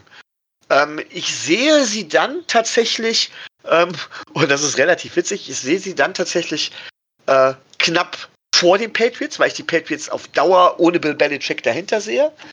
Ähm, vorausgesetzt, wenn, Sam Darnold es nicht packt. Also ich glaube, dass sie dann wirklich Nummer, die Nummer drei sind. Schafft Sam Darnold den Durchbruch? Also macht er wirklich den entscheidenden Schritt? Dann glaube ich tatsächlich, dass ähm, die Jets auf dem Weg sein werden, in den nächsten vier bis fünf Jahren mehrfach um die Playoffs mitzuspielen. Ähm, Also tatsächlich oben um die, auch um die, um den Division-Title mitzuspielen. Ähm, das hängt alles von Sam Darnold ab. Aber auch danach glaube ich dann, ähm, dass danach wieder der Einbruch kommen wird. Äh, ich glaube, dass der Roster von der Struktur her und wie er aufgebaut ist, ähm, nicht länger als vier bis fünf Jahre in der, in der Lage ist, was in der NFL ja sowieso eine relativ lange Zeit ist, an der Division-Spitze mitzuspielen, dass dann ein neuer Aufbau erfolgen muss, was dann mit einem Sam Darnold, der es geschafft hat, ein Franchise-Quarterback zu sein, eher schwierig wird. Und deswegen sehe ich sie auch dann trotz allem in zehn Jahren vielleicht knapp vor den Patriots, aber halt trotzdem nur knapp. Also auch da bei mir auf Platz 3 in der Division. So. Ähm, da wir die Jets jetzt haben, mache ich dann einfach mal mit den Bills weiter. Ja, sehr gerne. Ähm, ja, und die Bills sind halt ein ganz, ganz entscheidender Faktor. Ich habe sie ja schon auf 1 oder 2 gesetzt, das hat man jetzt schon gehört. Ähm, da stimme ich auch Tobi mit überein, ähm, dass, dass sie da oben mitspielen werden. Es hängt alles von Josh Allen ab, heißt es immer. Und das sehe ich ein bisschen anders. Äh, die Bills haben tatsächlich einen ganz hervorragenden Roster, Roster, der jetzt nur punktuell noch verstärkt werden muss. Sie haben eine gute Defense, sie haben jetzt zusätzlich Waffen äh, an die Hand gegeben und ich sage dazu, ich bin kein Josh Allen-Fan. Ken Allen, ne, der gute Mann, der eine Streuung hat, bis weiß Gott was, immer noch. Und für mich reicht das auch einfach nicht, wenn er den nächsten Schritt machen würde, wäre das noch immer nicht gut genug. Ähm, aber das scheinen die Bills realisiert zu haben. Und sie haben sich tatsächlich im Draft, meiner Meinung nach, einen des Deals im Draft geleistet, indem sie Jack Fromm tatsächlich geholt haben. Ein Quarterback, der natürlich komplett anders ist als Josh Allen, der aber vom Potenzial her äh, sehr weit ist und mit den Waffen, die die Bills jetzt erstmal Josh Allen an die Seite gestellt haben, ein richtig gutes Spiel aufziehen kann. Also Jake Fromm ist mit Sicherheit, wird mit Sicherheit von den Umständen abhängen, in die er kommt. Josh Allen ähm, ist abhängig davon, dass er den nächsten Schritt macht. Von, von, von Jake Fromm wird man jetzt keinen riesigen Leistungssprung mehr erwarten können. Ja, natürlich wird er sich verbessern wie jeder Rookie, ja, aber es wird nicht mehr der riesige Leistungssprung sein, weil Jake Fromm weiß man, was man bekommt. Und mit dem, mit dem Team, was um Jake Fromm quasi dann herumgebaut wäre, wenn es Josh Allen nicht schafft, wirklich den gewaltigen Sprung zu machen, haben die Bills tatsächlich ein Team, auch von der Rosterstruktur hinab, das über einen längeren Zeitraum um die Playoffs und oben mitspielen kann. Ob es für den ganzen großen, ganz großen Wurf immer reicht, ähm, ist immer die Frage. Aber wie gesagt, das Erstaunliche ist da wirklich, dass ich sage, es, das haben die Bills gut gemacht. Es ist ein Do, -Dia für, Do or Die für Josh Allen. Ich glaube nicht an Josh Allen. Sie haben aber direkt den, das nächste Prospect in der Hinterhand. Und das ist ja diese Geschichte, die, mal, die wir auch mit Adrian besprochen haben, die Rico immer so schön sagt. Ähm, du machst so lange, holst du dir einen Quarterback, bis du deinen Franchise Quarterback gefunden hast und baust halt, guckst halt, dass du die Umstände, die du für den Quarterback halt ansonsten hast, für den Rookie Quarterback, so lange bis sich einer entwickelt, dass du die optimal hältst. Und das machen, haben die Jets jetzt diese Saison, finde ich, sehr, sehr gut gemacht. Und wenn sie die auch, Bills. Äh, die Bills, Entschuldigung, ja, die Bills sehr gut gemacht. Und wenn sie ähm, dementsprechend wird das eigentlich so, natürlich mal davon abgesehen, es sei denn, sie haben so ein absolutes Draft-Bust hier, wo sie quasi keinen Spieler haben, der den Roster schafft oder sonst was, wird sie das auf Jahre hinaus relativ weit hochkatapultieren. Aber ich gucke dann auch gerne in die Historie und weiß, ich brauche keine Angst zu haben, dass die Bills einen Super Bowl gewinnen werden. Schade, aber. Wow, ja. Auch eine crazy Geschichte eigentlich immer wieder, ne? Ja. Wenn man so drüber nachdenkt. Uh, ja, ähm, die Bills. Also, also ich, ich bin jetzt schon pro Josh Allen, weil ich habe ihn in einer meiner Dynasty Leagues jetzt gedraftet, die neu sind. Ähm, hm.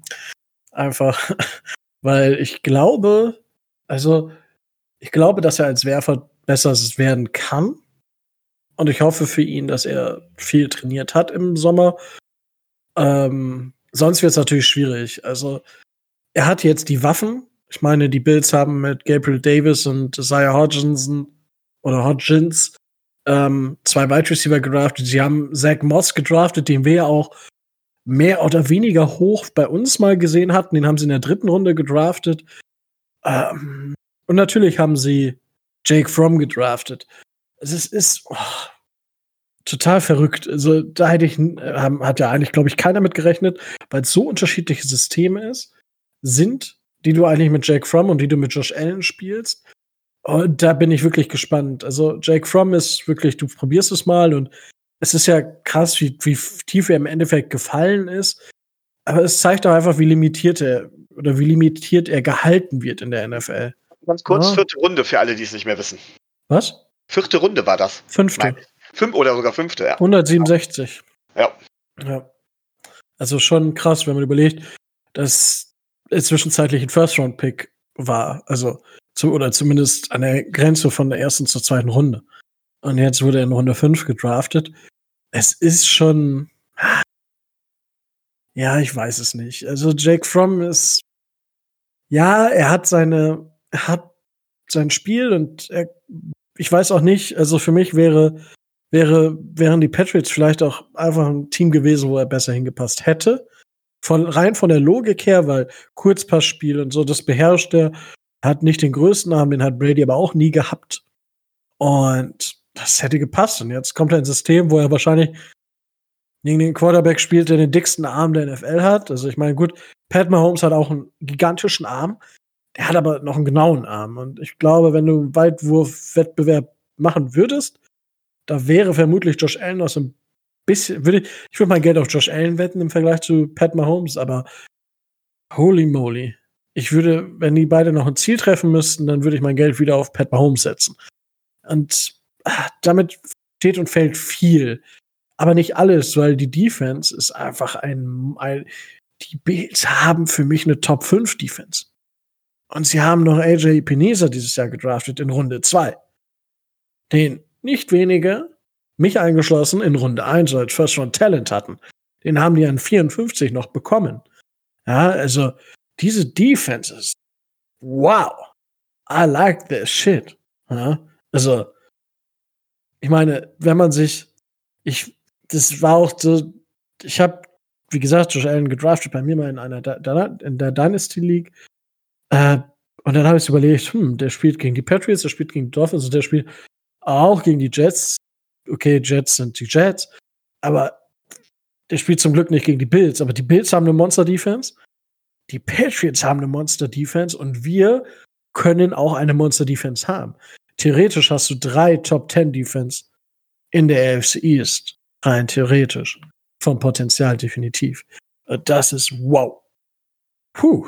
Und äh, ja, tatsächlich mag ich, was die, ähm, um jetzt generell auf die Bills nochmal zurückzukommen, ich mag, was die Bills äh, mit Brandon Beanie, dem General Manager, und Sean McDermott, dem, dem Head Coach, einfach zusammengebastelt haben. Das hat Hand und Fuß. Es ist es ist souverän zusammengebaut, man baut solide auf, man macht keine vielen verrückten Moves, außer man tradet 1000 hoch für Stefan Dix. Aber auch das, es ist Stefan Dix, ne, einer der besten Wide Receiver der NFL. Und du brauchst, was, was brauchst du denn? Guck, wir gucken uns den Draft an, der Bills und der ja, die haben sich punktuell genau verstärkt, wie sie es brauchten. Und sie haben dazu Stefan Dix. So, ich meine, wow. Also, puh wenn, wenn das, also wenn dies, wenn der vernünftige Plan und wenn Josh Allen wirklich durchstartet, ich glaube nicht, dass Jake From ähm, nicht so eine Tom Brady-Karriere ist jetzt übertrieben, aber ich glaube nicht, dass er wirklich eine riesen Starter-Karriere hinlegen wird. Ich glaube eher wirklich, dass Josh Allen den nächsten Schritt gehen kann und auch wird. Ist die Frage, wie weit, ja, und ich traue den Bills mit dieser Defense einiges zu. Und das kann auch, wenn sie die Leute beisammenhalten, gute Verträge mit den Leuten aushandeln ähm, und weiter gut basteln, dann kann das in den nächsten zehn Jahren definitiv die beste Franchise der FC East werden. Wenn nicht wir noch da sind. Und da komme ich dann, gehe ich jetzt rüber zu den, äh, zu uns, zu den Dolphins. Ähm, ja, was, was soll man großartig sagen? Ne? Also es ist halt viel Tanking for Tour war ja das, das Motto von als Aguero. Und ich meine, es ist halt ein harter Rebuild gewesen. Tanking war es für mich ja nie. Aber wir haben da jetzt wirklich ein Raster stehen, wo ich sage, damit sind wir competitive. Und das hat Adrian ja auch gesagt. Man hatte am Ende der letzten Saison das Gefühl, das war ja kein Team, was zu fünf Siegen gestolpert ist, sondern das war ein Team, was kompetitiv war. Wir hatten trotzdem keine funktionale O-Line. Wenn man sich die Spiele anguckt, das ist immer noch ein Horror. Wir hatten keinen Pass Rush, ja. Ich meine, selbst das Spiel gegen die Eagles, ja. Ich meine, ich reite darauf rum, weil ich einfach da war, weil du hast es, wenn, du ein Spiel siehst, ich, alle Leute geht, geht, wenn, wenn GFL ist, geht hin, guckt euch das an. Es ist zwar ein anderes Niveau, aber auch da merkt man, wenn ein Quarterback Aschbach viel Zeit hat und ich, ich, ich saß da und dachte mir so, okay, ähm, das ist nicht normal, dass, dass so viel Zeit vergeht und es gibt einfach keinen Spieler, der bei, äh, bei Wenz mal zumindest anklopft. Und das haben wir, also dieses Jahr haben wir uns da verbessert. Wir haben viele Spieler geholt, zum Teil vielleicht auch zu teuer bezahlt. Ich meine, das, sagen wir jede Woche, dass wir zum Teil die Spieler zu teuer bezahlt haben, aber auch okay. Das ist, die sind trotzdem stark frontloaded, die Verträge. Also genau so, wie wir es eigentlich brauchen, weil wenn die keine Leistung bringen, dann sind relativ viele Spieler relativ schnell weg. Und das hat man auch gesehen. Ich meine, ähm, McDonald war es letztes Jahr, alle so, was? Wir haben McDonald gecuttet. Was macht der Bursche jetzt? Weiß ich nicht. Tobi, weißt du das? Hüten kleben. Was? Hüten kleben. Also ich, soweit ich weiß, hat äh, TJ McDonald keinen neuen ja. Vertrag bei irgendeiner Franchise unterschrieben. So, und das ist, das ist ja schon, wo du denkst, okay, äh, wie konnten wir den cutten? War so, ich meine, war ja auch bei uns so, was? Und ja, jetzt, der kräht kein Hahn mehr nach. Und genauso so, so ist es mit, mit allen Spielern, sie sind ersetzbar und mh, mm, natürlich, es fällt viel mit dem Namen Tour äh, Tango Valor und wenn der durchstartet, dann haben wir auf jeden Fall viel einfaches Spiel, weil dann haben wir einen Franchise Quarterback und äh, ich meine, die Leute sind verrückt, wie, wie sie diese Tour-Jerseys kaufen äh, als Platz 1 und 2 der meistverkauften Jerseys der NFL, ohne dass der Junge jemals ein NFL-Spiel gemacht hat. Es ist einfach unglaublich. Ähm, der Hype ist riesig. Ich glaube, dass er dem Hype momentan gerecht wird. Ich glaube nicht, dass er sich davon verrückt machen lässt. Ich sehe auch nicht, dass der Druck deswegen episch groß ist.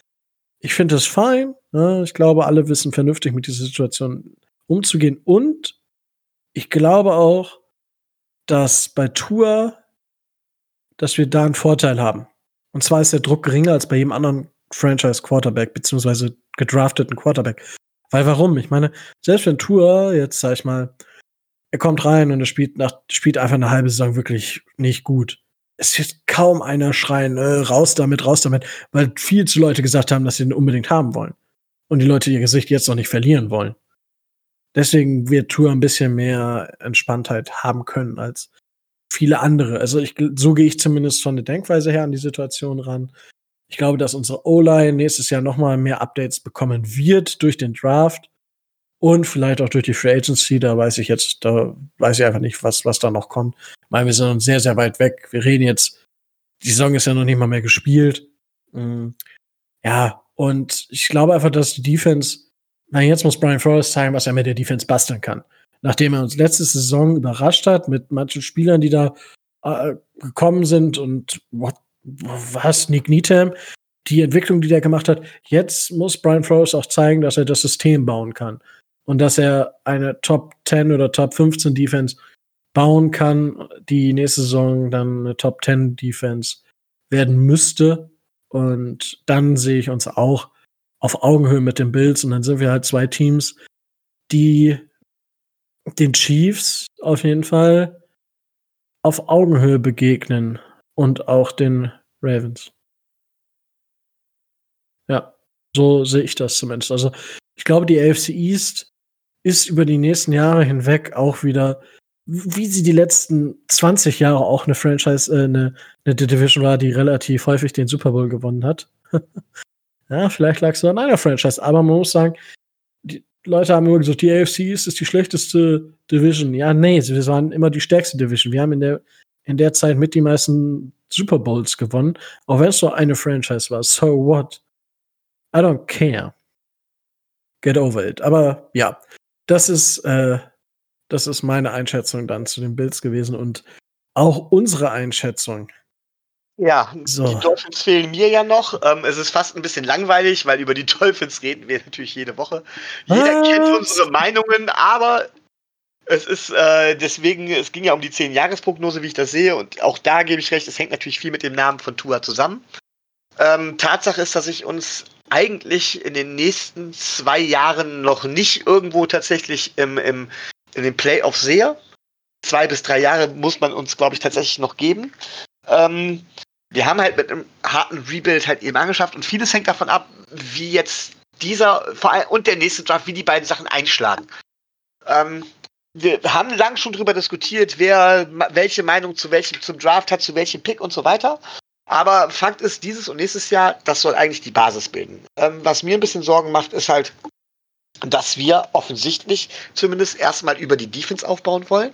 Oder fangen wir noch anders an, weil Rico hat ja von letztem Jahr gesprochen. Ne? Ähm, ich finde auch, dass die fünf Siege zum Teil ein bisschen, ja, ich will nicht sagen Augenwischerei war, aber es war zum Teil ein bisschen überbewertet, weil zum Beispiel Fitzpatrick deutlich über, über, über seinem Niveau oder seiner Konstanz gespielt hat. Aber das ist alles kurzfristig, das ist alles Vergangenheit. Ähm, ich sehe uns in den nächsten drei Jahren halt eben noch nicht in den Playoffs. Dann, wenn alles passt, sind wir dann auf jeden Fall ganz, ganz vorne mit dabei. Ähm, das heißt von wegen, dann haben wir auch von der Rosterstruktur, wenn also die, dieser Draft und der nächste Draft sitzen, ähm, dann sind wir auf jeden Fall in zehn Jahren definitiv immer noch ein Contender. Wir werden uns definitiv auch, werden auch immer um den Division-Titel mitspielen. Ähm, gar keine Frage. Das heißt, da sind wir dabei. Die Frage ist, was ist ja viel spannender, was passiert, wenn das eben nicht der Fall ist? Was ist, wenn die Drafts nicht einschlagen? Was ist, wenn Tour nicht einschlägt? Und dann ist die Frage, wie mutig sind wir? Weil, wenn wir das frühzeitig erkennen, wenn wir jetzt zum Beispiel, Adrian hat es letzte Woche gesagt, im Grunde genommen musst du alles, was du an Bewertung mitnehmen kannst von Tour so schnell wie möglich machen, um halt eben im Fall der Fälle, weil Tour auch sportliche Fragezeichen hat, eben auch reagieren zu können und dir den nächsten potenziellen Franchise Quarterback ins Haus zu holen. Wir haben die Zeit.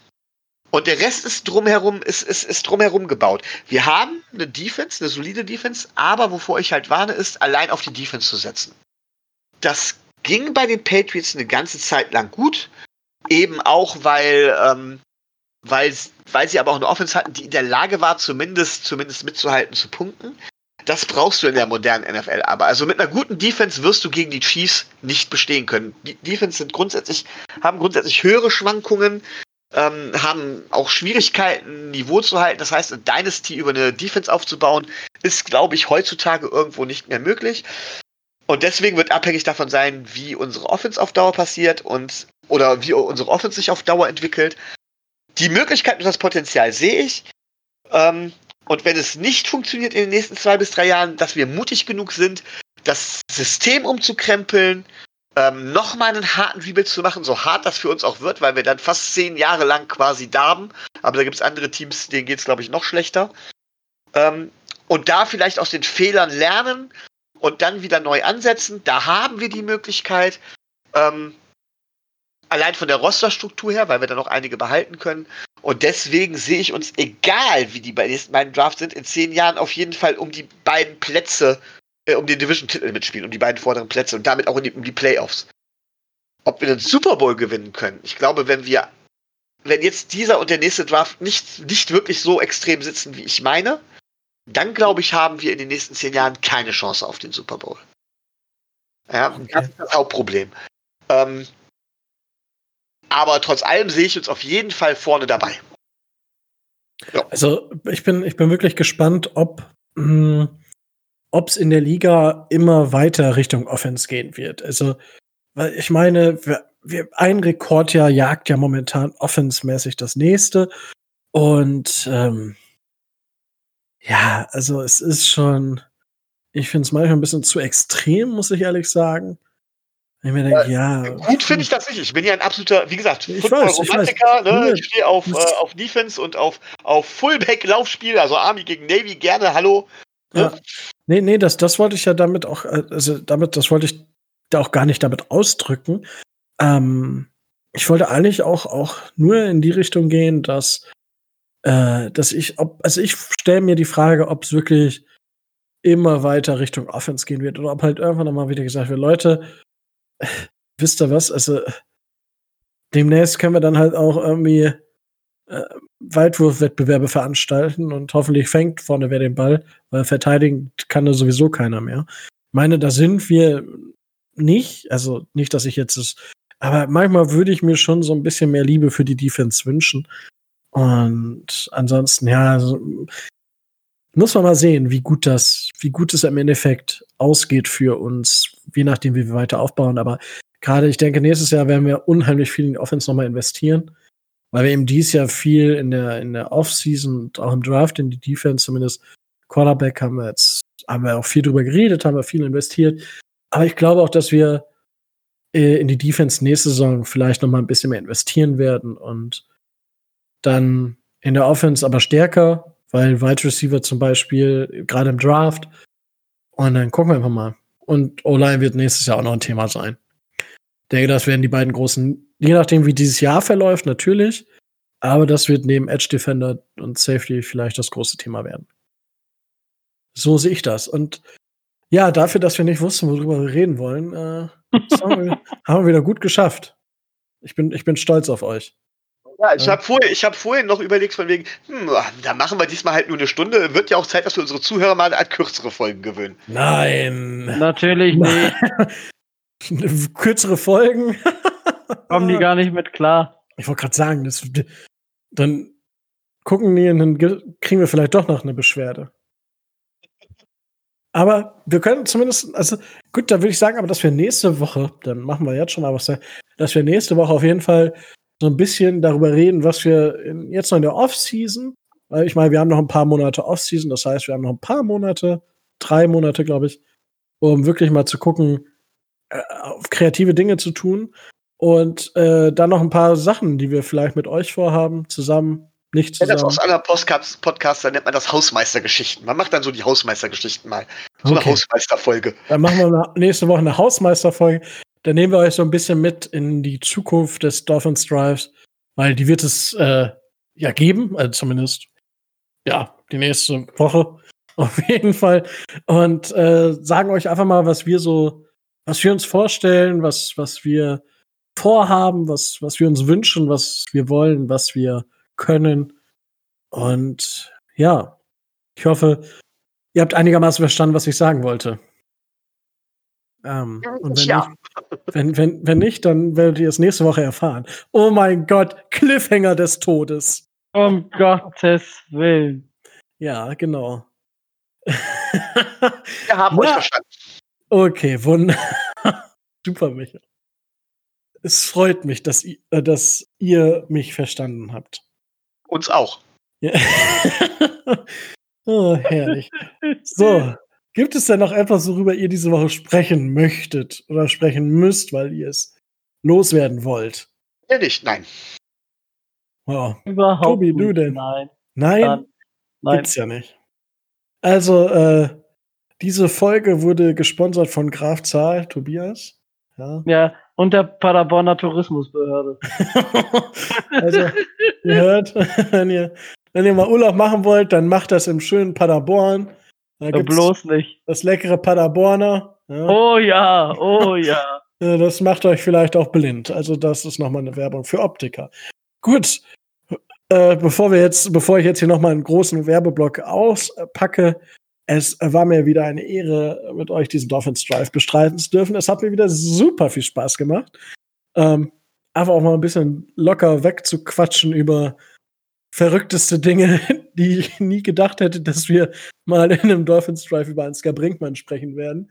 Aber Wunder gibt es immer wieder. Es hat auf jeden Fall viel Spaß gemacht. Danke dafür und uh, stay tuned and fins up.